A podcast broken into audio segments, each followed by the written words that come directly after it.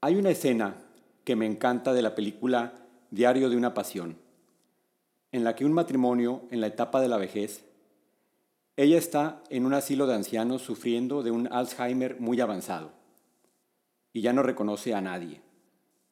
Su esposo va a visitarla todos los días y alguien le pregunta, ¿por qué vienes a verla si ya no te reconoce? Ella no sabe quién eres. Entonces él responde, pero yo sí sé quién es ella.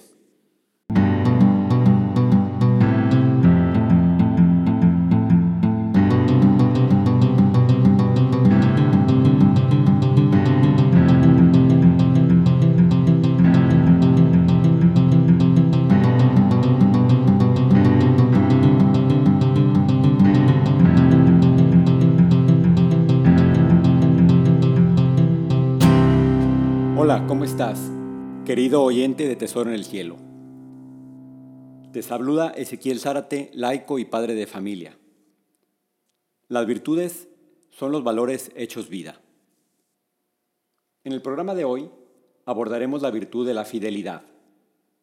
Para mí es una de las virtudes más fascinantes. Hoy en día quizás sea una de las virtudes que más se necesitan difundir para formarnos y poder vivirla plenamente y también es una virtud a la que más se le falta. Fidelidad proviene de las palabras latinas fides, que significa fe, y de fidere, que significa fiar. De ahí se derivan palabras como confiar, confianza. Se puede ser fiel a alguien por la promesa que se ha hecho en virtud de que se es confiable. Hay un gran autor y profesor español a quien tuve la oportunidad de conocer en mi juventud, Alfonso López Quintás. Su especialidad es la formación integral del ser humano.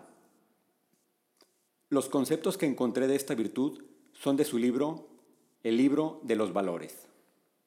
Por su inteligencia, libertad y voluntad, es el único ser capaz de comprometerse con alguien por una promesa hacia el futuro. Siendo conscientes de que las circunstancias y los sentimientos pueden ser distintos a los actuales. Por ejemplo, en el matrimonio, la mujer y el hombre prometen mutuamente ser fieles a querer quererse toda su vida y hasta la muerte. Los sentimientos y las circunstancias podrán ser diferentes, sin embargo su promesa deberá permanecer a lo largo del tiempo. La unidad del matrimonio no es algo que se haga en un instante, sino que se va construyendo en cada momento de la vida.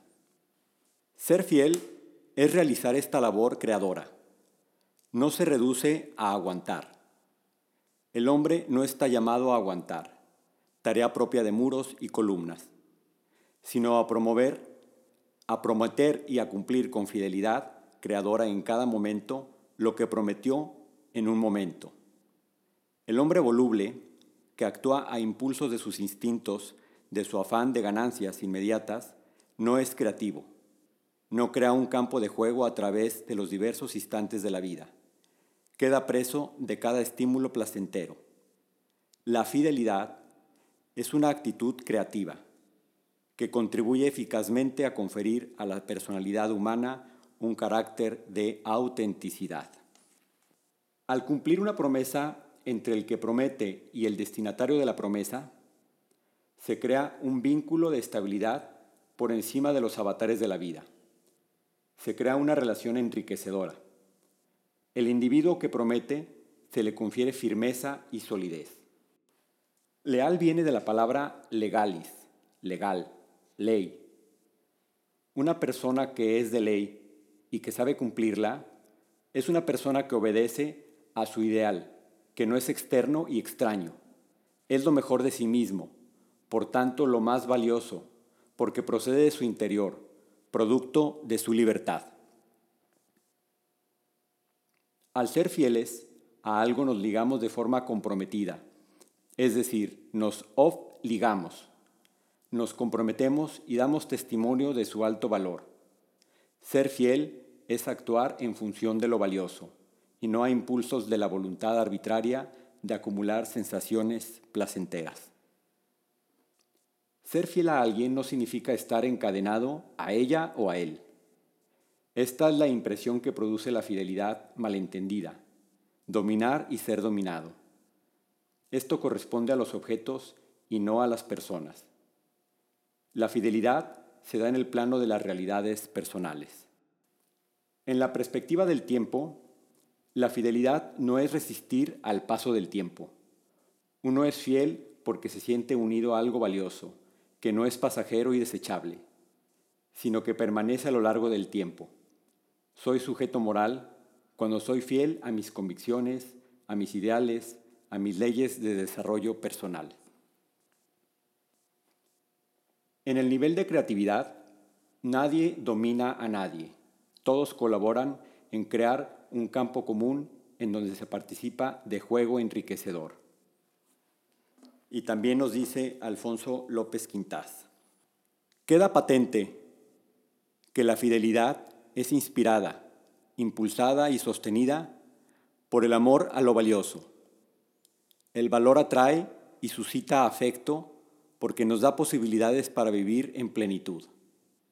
Esta plenitud se alcanza abriéndonos a los demás en sus realidades y creando con ellas modos de unidad elevada. Asumir un valor indica siempre que uno crea relaciones, relaciones de justicia, de piedad, de fidelidad, de generosidad. Todo valor es relacional, no meramente relativista. Se revela en relación al hombre que escucha su llamada y lo realiza en su vida. Se realiza cuando el hombre crea relaciones fecundas. El ser humano tiene la capacidad de seguir siendo el mismo aún habiendo dejado de ser lo mismo. En el plano moral, solo es el mismo cuando permanece fiel a su ideal de crear unidad. Y finalmente nos dice Alfonso López Quintás, la fidelidad supone el ejercicio de la memoria, entendida como facultad creadora. Recordar es volver a pasar por el corazón. En latín cor significa corazón. Traer de nuevo a la existencia. Ser fiel implica recordar lo prometido y cumplirlo, creando así un vínculo estable con el destinatario de la promesa. Ser fiel es un acto de recreación de la realidad. Cuando promete crear algo valioso y cumple la promesa, el ser humano logra una cota suprema de dignidad. En días recientes se beatificó en Asís, Italia, a Carlo Acutis, un jovencito encantador que falleció a los 15 años. Desde pequeño se interesó por las cosas de Dios. A Carlos se le nombra el ciberapóstol. Hizo mucha evangelización por el ciberespacio le sobrevino una leucemia fulminante de la cual murió. El beato, ahora Carlo Acutis, fue un chavo caracterizado por una fe madura y fidelidad firme a sus convicciones. A los siete años, después de su primera comunión, se propuso asistir a misa diario y recibir la Sagrada Eucaristía, y así lo hizo. Un chico sencillo que nos propone a jóvenes y a adultos un camino a la santidad por medio de la fidelidad a las convicciones. Para Carlo, el centro de su vida era la Eucaristía. Decía, mi autopista al cielo.